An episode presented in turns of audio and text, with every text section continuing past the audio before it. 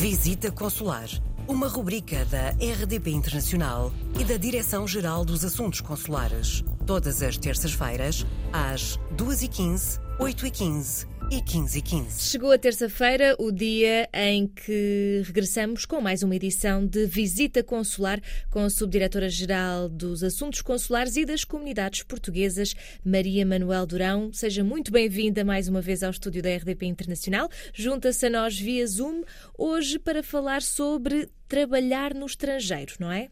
Exatamente. Hoje gostaria de, de, alertar quem está a pensar sair de Portugal para trabalhar no estrangeiro para algumas situações que conviria a cautelarem. Trabalhar noutro país envolve naturalmente variados desafios para os quais se deve estar preparado de uma forma adequada. São muitas as exigências que devem ser verificadas antecipadamente e que vão muito além da informação sobre as condições gerais de vida e de trabalho no país de destino. Por isso, será importante, por exemplo, confirmar se é profissão que se pretende exercer é ou não regulamentada no país de destino, porque o processo de reconhecimento profissional requer habitualmente um conjunto de documentação que deve ser previamente preparada, devem-se verificar as condições de acesso a cuidados de saúde e questões relacionadas com, com a segurança social, também verificar questões relacionadas com, com impostos.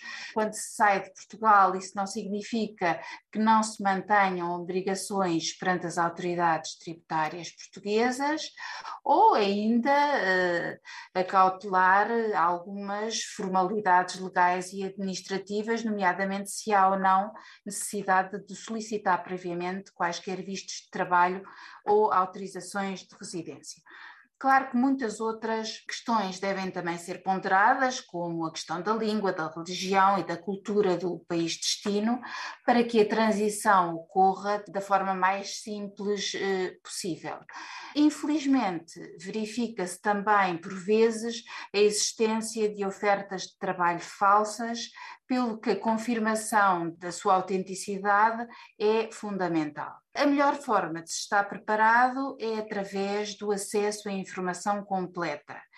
Por isso, antes de partir, qualquer cidadão deve informar-se sobre as condições de vida e trabalho no país de destino. Além de outras entidades que poderão contactadas por forma a obter mais esclarecimentos, a Direção-Geral dos Assuntos Consulares e Comunidades Portuguesas presta informações sobre esta temática, adequando-se às necessidades de quem pretende emigrar e apoiando neste processo. Para quem necessitar de mais informações, basta entrar em contacto com a Direção de Serviços da Imigração em Lisboa ou com a Direção de Serviços Regionais no Porto.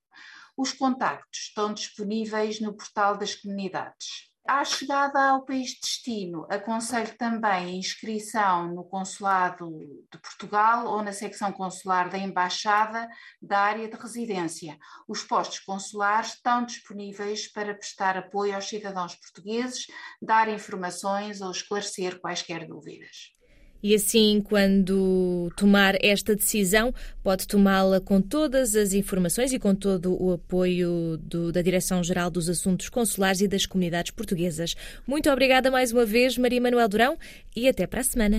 Coloque as suas questões através do mail visitaconsular.rtp.pt.